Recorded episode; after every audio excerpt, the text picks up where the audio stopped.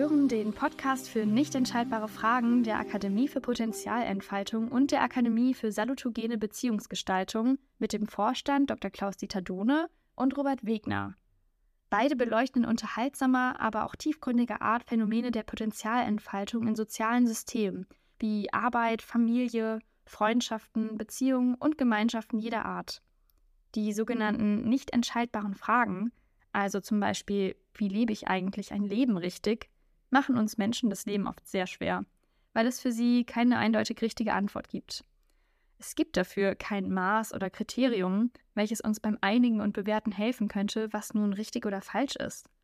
Das bringt natürlich jede Menge Energie, Dynamik und auch sozialen Zündstoff in unsere Beziehungen und Gemeinschaften.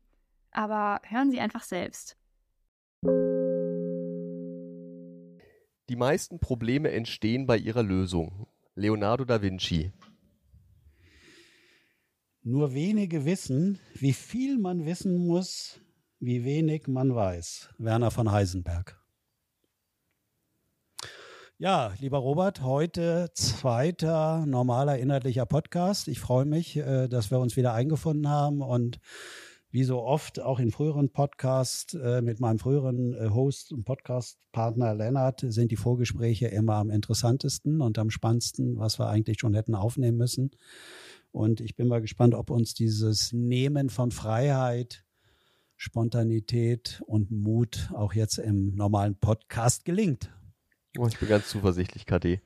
Ja, okay. Dann würde ich doch sagen, dann äh, du bist ja im Unterschied zu mir tatkräftig unterwegs, äh, um die äh, um die Schwierigkeiten der Deutschen Bahn zu beseitigen, dass das das Beförderungsmittel der Zukunft wird. Und äh, was hast du so heute für Erfahrungen mitgebracht, über die wir uns austauschen können? Ja, vielen Dank für die, für die Ein- und Hinleitung. Ähm, was ich gerade sehr spannend finde, ist so die Betrachtung von ja, Problemsituationen, so nenne ich es mal. Also wir, wir sind jetzt ja immer mehr dabei, die Kunden direkt vor Ort zu begleiten und zu unterstützen. Kunden sind in dem Fall einfach andere Geschäftsfelder bei der Bahn. Und da gibt es eben auch diejenigen, die sagen, ja, wir wollen unseren Mitarbeitenden was Gutes tun. Schaut doch einfach mal, was sie so brauchen. Ne? Vielleicht einen Gesundheitskurs, ein Webinar dazu, zur Resilienz oder dergleichen. Redet mal ah, mit ja. denen und dann ähm, machen wir das. Und ähm, mhm. da waren wir jetzt letztens vor Ort und haben mit den Mitarbeitenden gesprochen. Und was ich dann sehr spannend finde, ist, dass dort aus meiner Sicht strukturelle Probleme auftauchen, also ne, Kommunikationsprozesse oder dergleichen oder das Thema Wertschätzung, was glaube ich in vielen Unternehmen ähm, einfach ähm, ein sehr sensibles Thema ist. Und wo ich es jetzt mhm. spannend finde, ähm, quasi so das weitere Vorgehen, ne, der, der Auftraggeber erwartet möglicherweise so eine, einen Input zu ja, zu, zu dem, was er erwartet halt. Und wir bringen was ganz anderes mhm. mit. Und das, das finde ich sehr spannend, ähm, wie sich das entwickelt eben, wenn was anderes gefragt ist, als das, was dann letztendlich kommt. Mhm. Okay.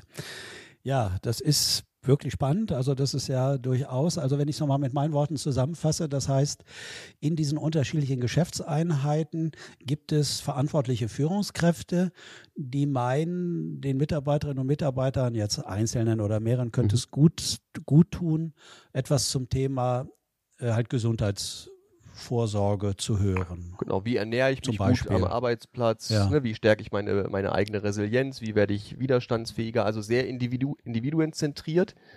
Ja. Und die Beobachtung, die wir aber jetzt als externe Beobachter gemacht haben im Rahmen der Auftragsklärung ist, naja, eigentlich sind die. Leute ganz gut so beieinander, mal so salopp gesprochen. Ja, ja, ähm, ja. Es, sind eher, es sind eher die Rahmenbedingungen, ähm, die letztendlich dort zu Schwierigkeiten führen.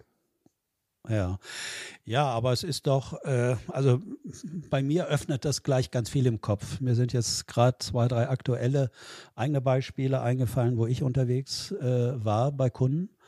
Aber nochmal zurück zu deinem Beispiel, das ist ja ganz interessant. Äh, warum gucken Führungskräfte nicht gleich so wie du, sondern warum äh, nehmen die das eher als individuelles Problem wahr? Was hast du da für eine Idee? Was habe ich dafür? Für den, ich meine, das eine ist natürlich immer das, ich sag mal, als ähm, Teil des Systems es natürlich auch eine gewisse Betriebsblindheit irgendwie gibt. Also wenn ich selber Teil des Systems bin, sehe ich vielleicht gar nicht die Sachen, die, die von außen gesehen werden können. Das andere ist natürlich, mhm. dass, auch wenn natürlich das Systemische immer mehr en vogue wird, das natürlich noch nicht so mhm. verbreitet ist, dass letztendlich das, ich sag mal, jeder und jede Führungskraft das irgendwie beherrscht. Und am Ende des Tages ist natürlich eine persönliche Betroffenheit auch nochmal ein Faktor, denn ne, die, die meisten Menschen wollen ja nicht sich damit auseinandersetzen, dass sie vielleicht auch Teil des Problems sind. Also mir geht es zumindest so, dass ich da durchaus ja, ja. eine Ambivalenz verspüre, wenn es dann darum geht, auch meine eigene Rolle und Funktion und meinen Beitrag zu hinterfragen. Hm. Also es könnte eine sinnvolle Strategie sein, Probleme zu individualisieren, damit auch letztendlich die Lösung abzugeben, um selbst sich nicht mit reinnehmen zu müssen, dass man an sich vielleicht oder dass man selbst irgendwie einen Anteil auch daran hat, also dass die Beziehungskommunikation, äh, die Beziehungsgestaltung vielleicht auch einen äh, Einfluss hat, ob jemand gut mit sich umgeht oder eben nicht. Mhm. Genau, ich mache das Problem halt zum Problem der anderen und da bin ich ja fein raus. Ja, das ist ja relativ weit verbreitet. Eine beliebte Strategie. Ja, ich glaube, das kommt aber der Bauweise von uns Menschen doch auch nahe. Ich glaube, dass wir eher bei anderen die eigenen Probleme finden als bei uns selbst. Ja, letztens hatte ich mit meiner Frau da in der Mittagspause einen ganz, ganz netten Spruch. Da haben wir uns beide sehr amüsiert. Und zwar haben wir nämlich gesagt, oder ich dann zu ihr, ja, lass doch ähm, meine Probleme bitte bei dir. Hm, genau. Das ist sehr schön. haben wir uns durchaus amüsiert, aber es haben vermutlich nicht ganz so viele dann, ich habe das auch an anderer Stelle geteilt, haben vermutlich nicht ganz so mhm. viele begriffen, aber wir hatten auf jeden Fall unseren Spaß da mit dieser ähm, paradoxen Betrachtung. Ja, ich meine, ich bin ja äh, immer noch Vorstandsmitglied der Akademie für Potenzialentfaltung und die kommt ja aus der angewandten Hirnforschung. Mein Kollege Hüter, der ist da ja eher Medienstar geworden früher mit diesen Themen und natürlich wenn man das anguckt, wenn sich das Gehirn in Beziehungen ausreift oder strukturiert oder formt, dann äh, und man guckt auf Beziehungen, dann ist die Kommunikation und die Beziehungsgestaltung natürlich das A und O. Und äh, da muss man sich damit auseinandersetzen, was können wir bei uns sehen, was können wir bei uns nicht sehen. Also wozu brauchen wir die anderen, um unsere Potenziale zu entfalten? Und ich glaube, dass wir andere genau brauchen, die uns durch so wie sie sind einfach Themen zur Verfügung stellen, die wir bei anderen sehen, die wir entweder gut finden und sagen, klasse, so will ich auch sein, so wie der Robert da ist, das gefällt mir auch. Oder aber, oh nee, das geht ja gar nicht. Ja, also dass ich dann bei dir vielleicht als Beispiel da Verhaltensweisen äh, verurteile oder negativ äh, bewerte, äh, das aber eigentlich was über mich aussagt, natürlich. Ja. Ja. Aber gut, zurück zu deiner Fragestellung. Also ist ja spannend. Und dann kommst du mit deiner äh, Taskforce, reist du da an äh, in das Geschäftsfeld und sollst dann diese Mitarbeiterinnen und Mitarbeitern äh, zur Gesundheitsprophylaxe aktivieren und motivieren. Und wie geht ihr denn dann damit um, wenn du feststellst, doch, die sind ja ganz gut beisammen, die haben da gar nicht so ein Thema, das liegt eher hier an, wie du das sagst, an den strukturellen Dingen. Äh, was macht ihr denn da oder wie entwickelt sich das dann? Holt ihr gleich die Führungskräfte, die das entschieden haben, dazu und sagt, hier, die sind eigentlich ganz in Ordnung, wir müssen mal jetzt bei dir gucken? Also tatsächlich ist das jetzt ja ähm, bei uns im Geschäftsfeld Novum. Von denen her kann ich dir noch gar keine Antwort geben. Allen voran, mhm. weil das ja auch dann nicht, ähm, nicht nur in meiner Entscheidung liegt, sondern ja auch ähm, meine Führungskräfte wiederum ja auch involviert sind und auch ihrerseits dann gucken, okay, bringen wir solche Themen zur Sprache, beziehungsweise wie. Ähm, also das ist tatsächlich gerade noch in der Entwicklung. Da bin ich selber gespannt drauf, von wegen, wie wir das machen. Als Organisation, ähm, auch in Bezug auf langfristige ähm, Beziehungen und dergleichen.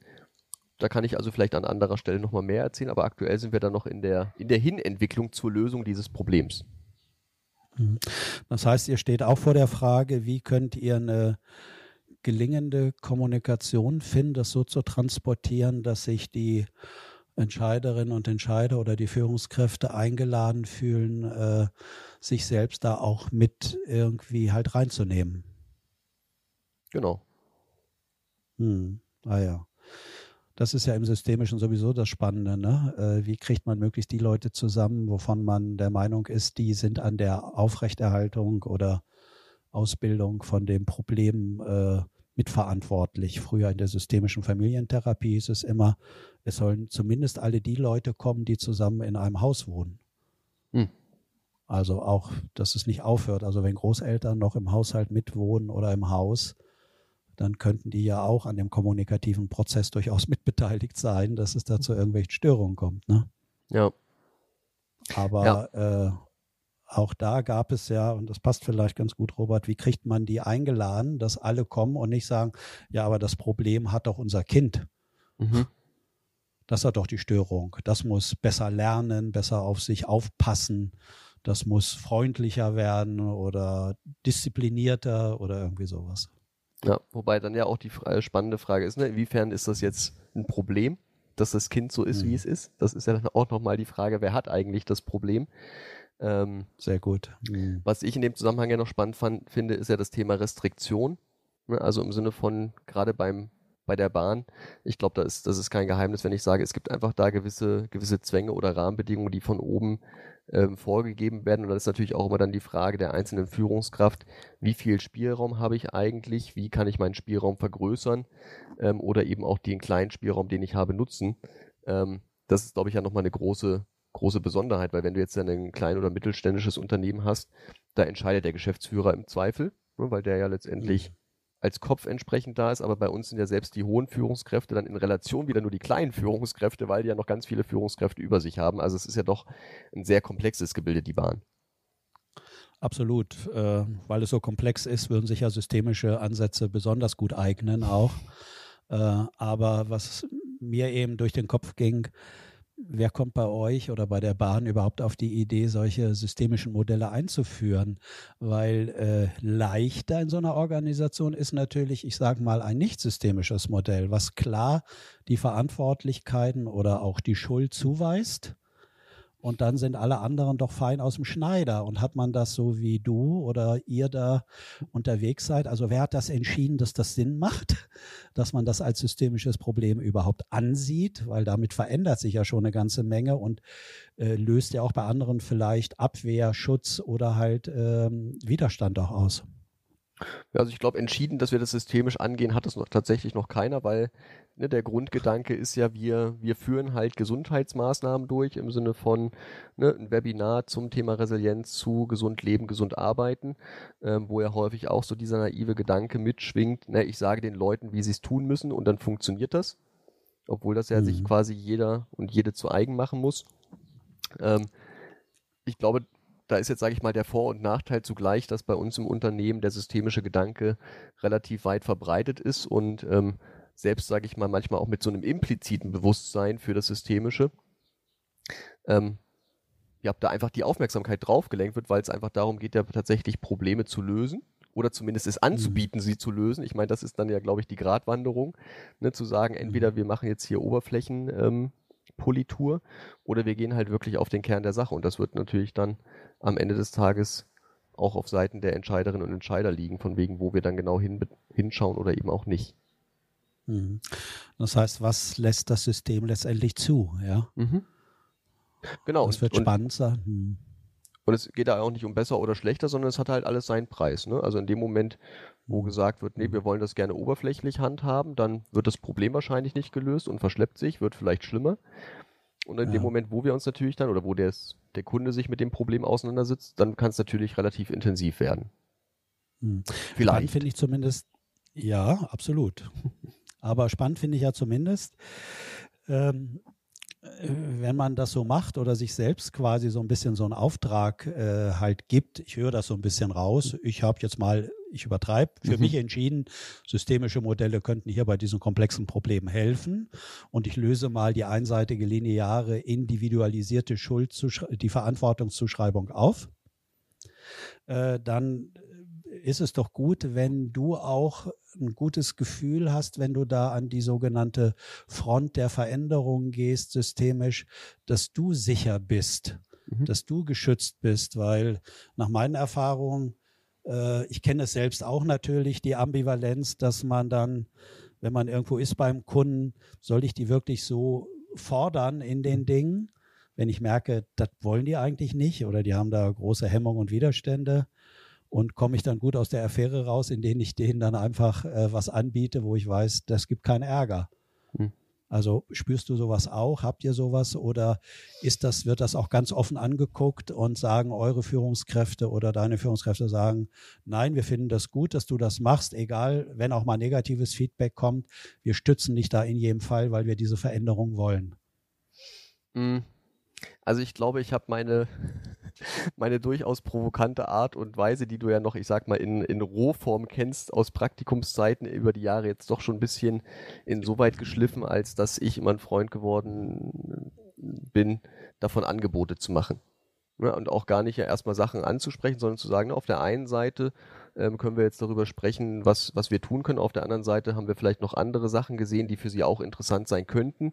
Die gehen aber jetzt über das, was Sie uns beauftragt haben, hinaus. Möchten Sie es wissen oder nicht? Und in dem Moment, ähm, wo wir ja so vorgehen und es letztendlich auf der einen Seite anbieten, auf der anderen Seite nicht aufzwängen, ähm, liegt die Mitverantwortung ja auch beim Gegenüber. Und wenn er oder sie sich dann dafür entscheidet, es hören zu wollen, ne, dann, dann sage ich immer selbstgewähltes Schicksal. Kann ja auch Nein okay. sagen. Hm. Ja. Und okay, gut. Ich, ja, ja. Ich merke, du hast da für dich eine sehr geschickte äh, Lösung gefunden, Robert. Aber kannst du das nachempfinden, dass das für Leute manchmal schwierig ist, diese inwieweit, auch wenn man es ganz nett und freundlich macht und Wahlmöglichkeiten anbietet, könnte darin ja trotzdem aber auch die andere Seite schon sowas hören. Ach, wollen Sie etwa damit sagen, das liegt an mir, dass mein Sohn so schlechte Hausarbeiten schreibt?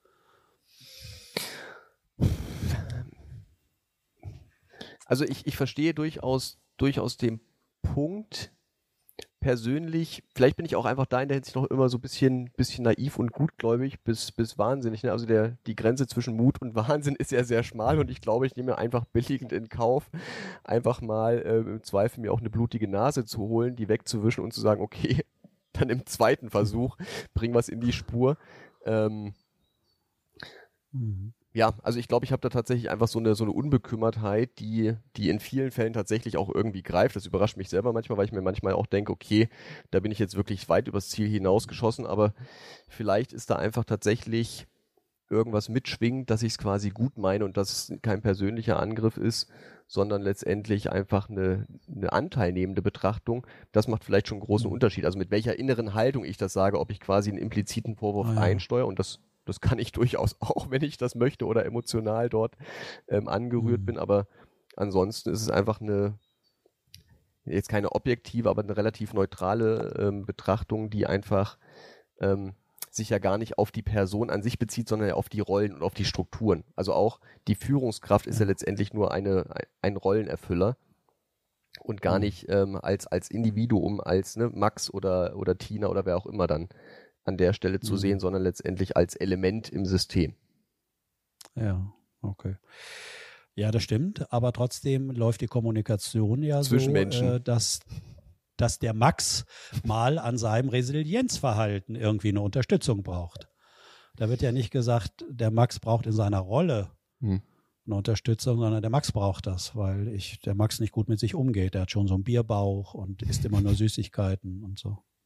Also als ein Beispiel. Aber was ich zumindest trotzdem spannend finde, ist, und ich höre dir mit Interesse zu, äh, dass du das immer ausrichten kannst, deine Art der Kommunikation. Also ich kann das freundlicher und mit einer guten Haltung transportieren und ich kann es auch anders transportieren.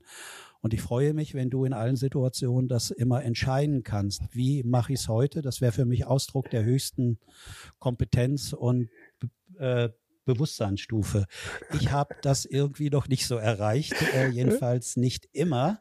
Und ich merke, dass ich manchmal scheinbar etwas zum Ausdruck bringe, auch in einem Tonfall. Äh, ich meine es auch mit einer guten Haltung in mir.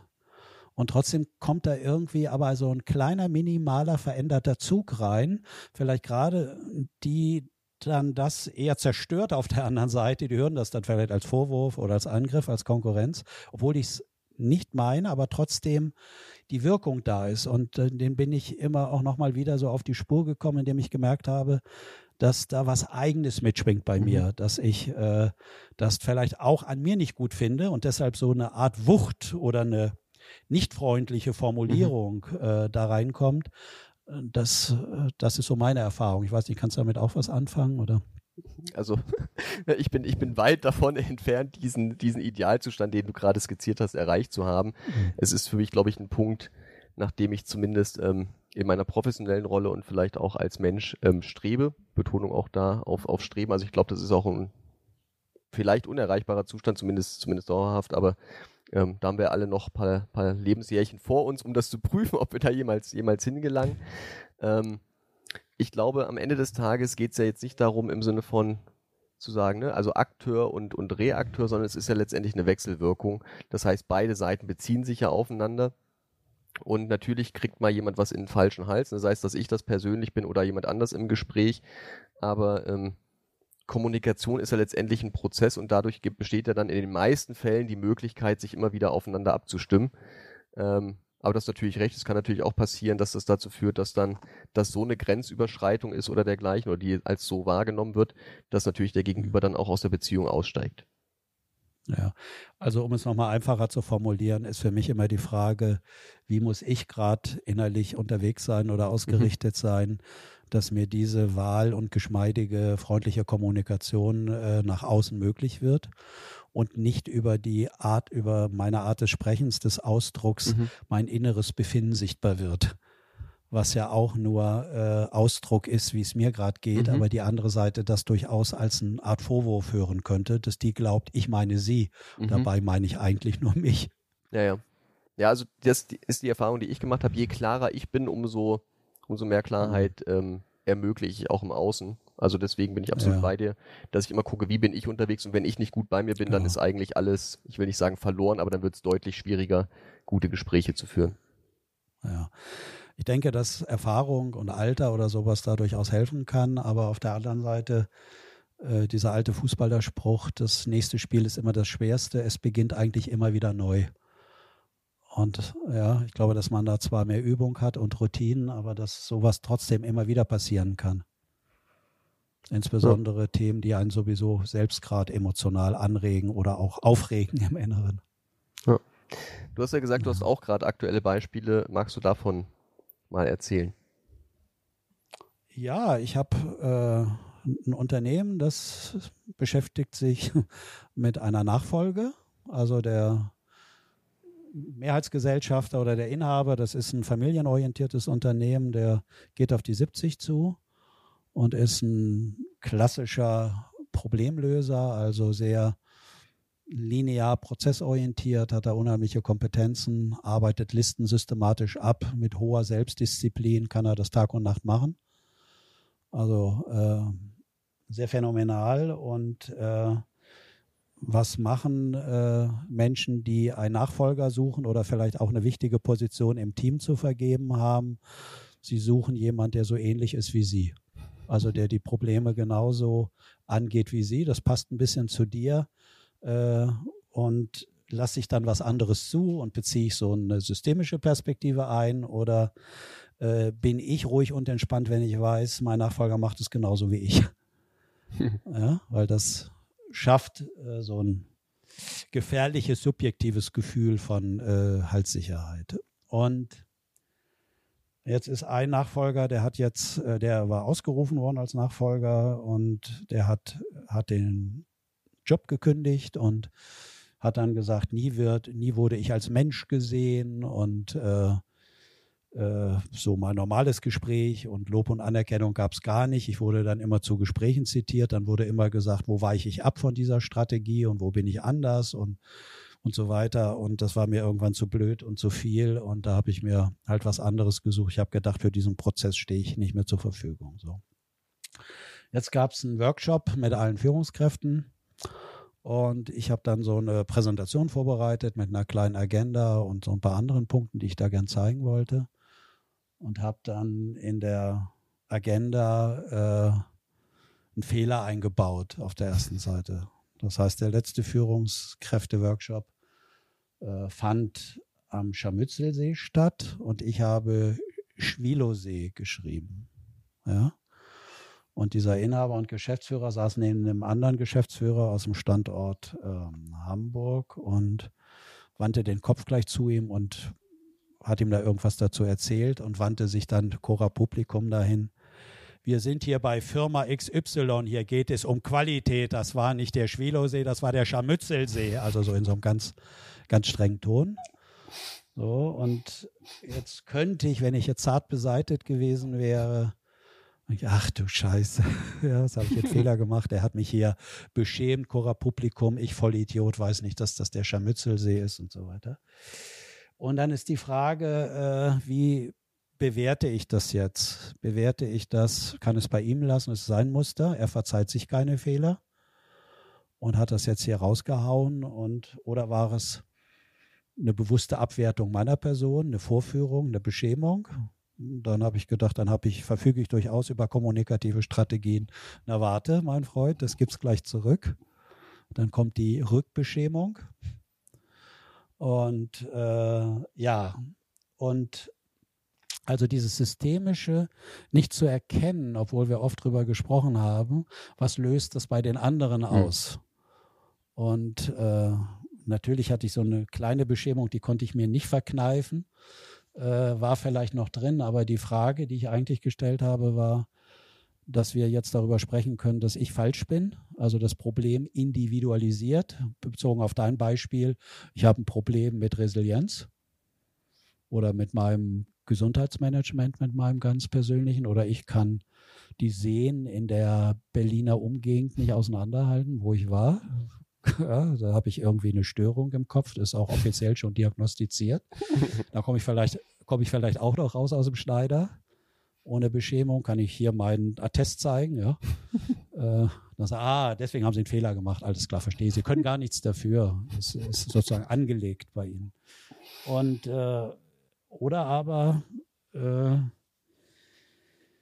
ja, jetzt habe ich ganz kurz den Faden verloren, muss ich gestehen, weil das doch sehr nah war an dem Beispiel. Äh, vielleicht kannst du mir noch mal kurz helfen, helfen Robert. Bei den, bei den Seen und du kannst es natürlich einerseits, ich sag mal, abwehren oder du kannst es dann ja vermutlich nutzbar machen für die Situation, um dadurch Richtig. ein Muster aufzuzeigen. Ja, genau. Also ich habe ihn dann gefragt, wenn er mutige Mitarbeiterinnen und Mitarbeiter haben möchte in seinem Führungskreis, die auch alles das sagen, was für das Unternehmen wichtig wäre, auch wenn es vielleicht nach der Erstbewertung so aussieht, als ob das kein hochwertiger qualitativer Beitrag ist. Ob er glauben würde, dass diese Menschen hier in diesem Raum jetzt ermutigt werden, durch diese Geschichte offen ihre Meinung zu sagen, auch zu inhaltlichen Themen, oder ob er glauben würde, dass das vielleicht äh, eine Art von Zurückhaltung auslösen würde. Ja, halt so in der Art habe ich ihn mhm. gefragt. Mhm. Ne, da könnte man sagen, okay, äh, da habe ich einen zurückgegeben, was durchaus so war, aber äh, ich war selbst ein bisschen frustriert, weil wir so oft drüber gesprochen hatten, über diese Auswirkungen auf, im sozialen Feld durch so ein Kommunikationsmuster und er brät mir da jetzt auch noch ein irgendwie rein. Da habe ich gedacht, Gott sei Dank macht das mit mir und nicht mit den anderen. Ja?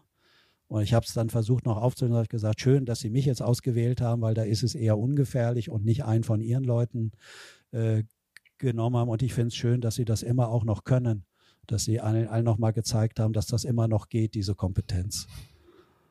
Und das war aber genau das Problem, was die haben, das, äh, worunter die äh, Führungskräfte leiden in dem Falle, dass nie das eigene, der eigene Beitrag gesehen wird im Inneren, weiß ich nicht. Da bin ich nicht so sicher. Ich glaube, dass die das, dass der das auch sieht. Aber die Kommunikation ist nach außen auch die Begründung, warum jemand beispielsweise das Unternehmen verlässt. Ja, die haben, die hat da Beziehungsprobleme zu Hause.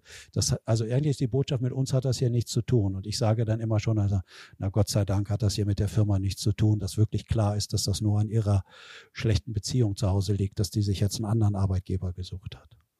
Ja, also um das auf die mhm. Spitze zu treiben. Ja, ja. Aber dieses weit verbreitete, diese Individualisierung, das finde ich spannend, dass das immer wieder durchbricht und je unsicherer oder je strenger die Bewertungsmaßstäbe der Menschen an sich selbst sind, desto stärker wirkt, wirkt sich das halt so aus. In dem Falle war ich das. Und dieser ganze Nachfolgeprozess hängt im Moment daran, dass dieses Muster sich immer wieder stärker Bahn bricht. So, und das kann man so ein bisschen auch sehen, äh, als das Coronavirus, also diese ganzen Schutzmaßnahmen anliefen.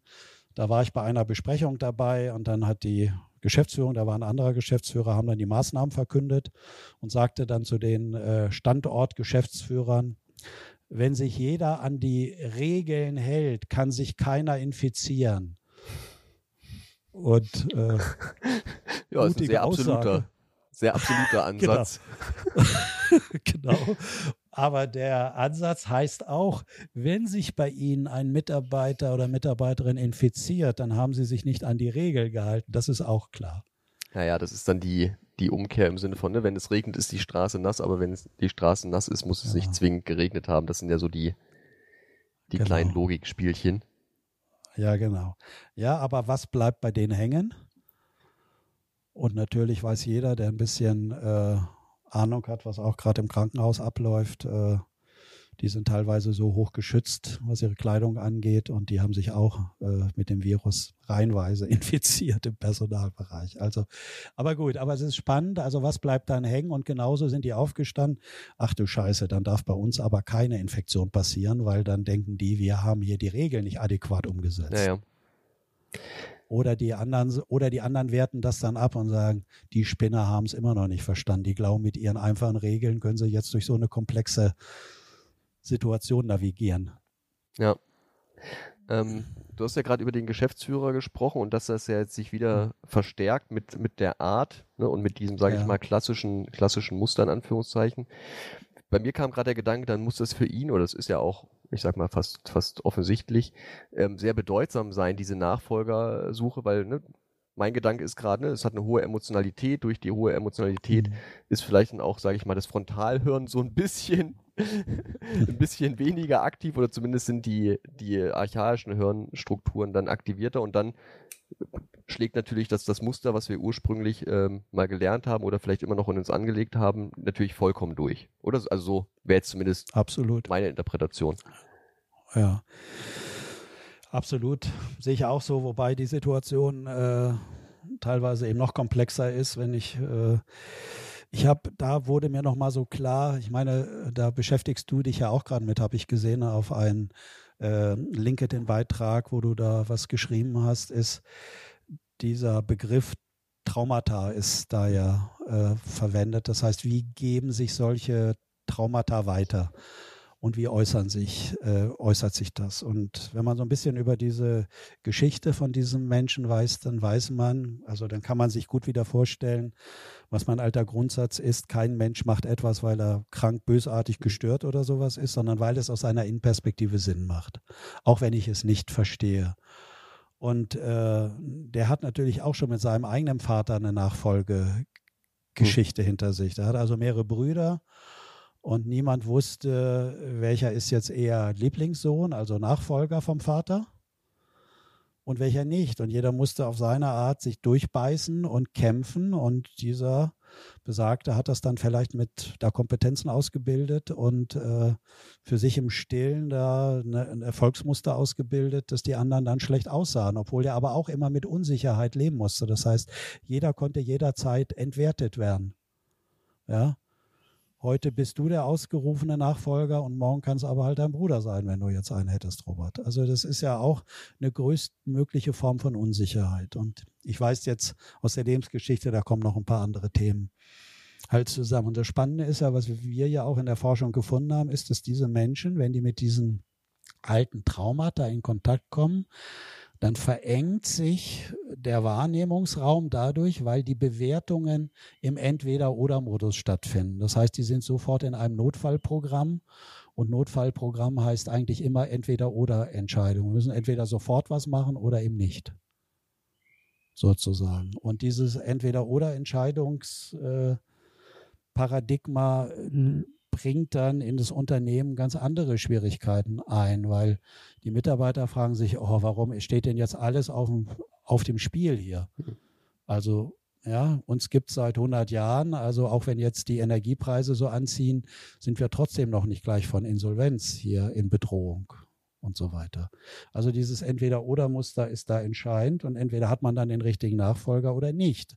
Und das speist sich natürlich Jetzt im Rahmen von Nachfolge, wie du völlig richtig sagst, wird diese alte Geschichte aktiviert. Ja. Und diese alte Geschichte führt dann dazu, dass es Emotionalität gibt und dann ist er in seinem alten Erleben, wendet die alten, ich sag mal, nicht zeitgemäß angepassten Bewältigungsstrategien an und dann verliert man plötzlich welche, weil die sagen, das finde ich komisch oder wie geht er mit mir um, das hat mit mir nichts zu tun. der muss mich auch mal irgendwie ein bisschen äh, würdigender mhm. und wertschätzender wahrnehmen und so weiter. Und dann bricht so ein Prozess ab und letztendlich, das ist immer die Tragik, ist das Ergebnis immer wieder die Feststellung, ich bleibe doch allein. Mhm. So wie ich es mache und wie meine Vorstellung ist, da werde ich wohl keinen finden. Ne? Ja, zumal ich ja spannend finde, wenn ich es richtig verstanden habe, du hast ja gesagt, er sucht quasi einen wie sich. Ne, wo ich, wo ich genau. äh, mir denke, ist das, ist das jetzt fürs Unternehmen tatsächlich sogar die beste Lösung, weil ne, die Welt dreht sich immer schneller. Jetzt gibt es ja immer hier Begrifflichkeiten wie VUCA und dergleichen, ähm, wo ja die Frage ist, ne, sind die Kompetenzen, die er hatte und hat, heute noch zeitgemäß, sichern die die Zukunftsfähigkeit oder braucht es vielleicht jemand anderen mit anderen Qualitäten, der dann quasi ne, metaqualitativ quasi passend ist? Das ist, finde ich, ja auch eine spannende Frage. Ja. Halt interessanterweise setzt sich jetzt auch jemand äh, durch, wie ich vermute, in diesem Prozess, der genau eher diese Fähigkeiten hat. Das Spannende ist nur, dass äh, bei dem anderen Kandidaten konnte er das vielleicht noch nicht so aushalten, weil das gegen seine, gegen sein Erfolgsmuster war, gegen seine Strategien. Das kann er jetzt schon viel mehr zulassen. Also von daher war die Lernerfahrung auch gut. Ja, also der, der die Welt schon anders sieht, der auch mehr äh, eine systemische Perspektive hat. Zudem habe ich auch äh, eine gute Beziehung und der, für den macht das häufig Sinn, so nochmal von oben in Anführungsstrichen drauf zu gucken. Ja. Was glaubst du, wie ja. viel, wie viel Nachfolgerversuche du mit dem noch durchspielst? Also, man könnte jetzt ja sagen, ne, ist ja auch ein schönes Muster von wegen, wenn du dann einmal im Monat dort bist und sagst, ach, wieder ein Nachfolger verbrannt. Meinst du, da kommen noch 20 oder, oder zeichnet sich ab, dass jetzt mit dem zweiten das schon, sag ich mal, in die richtige Bahn läuft? Ja, ich bin da halt hoffnungsvoll, weil ich den sehr, sehr schätze, hm. die Person. Und wie gesagt, der ist halt intelligent. Ich glaube, dass da im emotionalen Bereich eher aufgrund der alten äh, Geschichte was liegt, aber die Intelligenz, also die rationale Intelligenz wird dann irgendwie dazu führen, nochmal muss ich das in dieser Form nicht machen, da muss mhm. ich schon irgendetwas ändern. Okay, also eine, eine, hohe Lernfähigkeit höre ich daraus.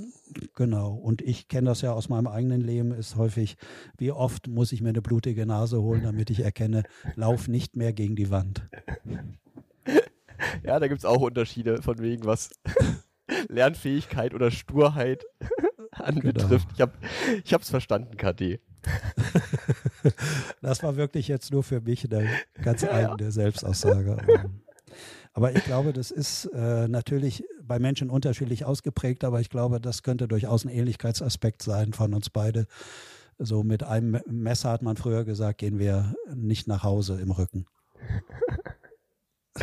Ja. ja. Ist ja immer die Frage von wegen, ob es Messer oder Schwerter sind. Ne? So, so kleine Schnittwunden sind okay, aber wenn dann quasi genau. die großen Schwerter ähm, in einem stecken oder in mir stecken, da sage ich aus dem Alter bin ich dann auch raus. Das muss dann doch nicht sein. Nein, das muss nicht mehr sein. Auge um Auge brauchen wir nicht mehr. Ja. Okay, ja, ich weiß nicht. Hat diese Geschichte bei dir im Hinblick auf dein Eingangsbeispiel noch irgendetwas ausgelöst oder ist da noch irgendwas entstanden? Oder hast du gesagt, das ist ja da ganz komisch, das wird es bei uns nie geben, sowas? Ich war einfach äh, wieder beeindruckt, wie schon zu Praktikumszeiten, mit welcher Ruhe und Gelassenheit du das machst. Also da denke ich mir wirklich so, ach KD, es ist so schön, dir dazuzuhören, auch wie du die Geschichten erzählst und wie mit, ja, ich glaube tatsächlich, das Wort Gelassenheit ist das, ist das passendste, mit welcher Ruhe und, und Selbstverständlichkeit du das so löst, ähm, wo ich einfach wieder einen Ticken beeindruckt bin. Ähm, mhm. Also ja. beeindruckt Obwohl sein ja das, wurde ausgelöst. Ah ja, okay, gut. Solange das nicht zum Verlust von Kreativität und Assoziationsfähigkeit auf deiner Seite führt, freut mich natürlich das Feedback. Ja. Naja. Ja, wobei ich selbst gar nicht das Gefühl habe, dass ich da so erfolgreich wirke im Moment, weil ich hätte gern diesen, äh, diesen ersten äh, Scheiterungsprozess hätte ich natürlich auch gern schon so überführt, dass das äh, allen beiden erspart geblieben wäre. Aber unser letztes Eingangszitat von Napoleon Bonaparte sagte ja, man muss schon ein paar Eier zerschlagen, wenn man einen Pfannkuchen backen will. Ja, und ich habe letztens ähm, im Rahmen von einem Provokationsworkshop den, den Spruch mitgenommen, ähm, even Jesus lost one out of twelve. Ja, und von von dem her ist das, glaube ich, auch in Ordnung, wenn da mal ein Ei zu Bruch geht. Absolut, absolut, ja. Ja, schön. Ich meine, jetzt ähm, haben wir unseren zweiten wirklichen inhaltlichen Podcast. Magst du noch mal kurz so ein Stimmungsgefühl auch dazu sagen? Wie ist das so für dich? Äh,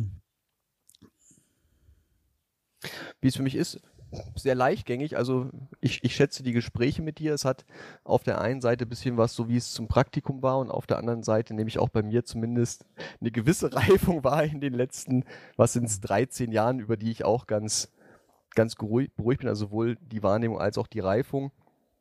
Ähm, ich frage mich immer, was unsere Zuhörerinnen und Zuhörer dann, dann denken, ne, wo dann so mein Blick der, der Außenbewertung, der ja auch noch irgendwo mitschwingt, ähm, schon äh, jetzt auch beim Sprechen manchmal so noch mit, mitrotiert. Aber ich glaube, das gibt sich mit der Zeit vielleicht mit den ersten Feedbacks und auf jeden Fall ist das auch eine, eine spannende Selbsterfahrung für mich, nochmal mit meinen Themen in Berührung zu kommen, auch hier mhm. einfach live in unserem Austausch. Ja, klar. Auch da unterscheiden sich ja die Menschen. Die einen bewerten die Außenperspektive der anderen viel, viel stärker als ihre eigene und viel zu stark möglicherweise die versuchen dann dauernd im Außen da gut zu wirken und das andere irgendwie auch positiv über sie reden. Und andere, äh, die, ja, die schert das, sage ich mal, ein Scheißdreck.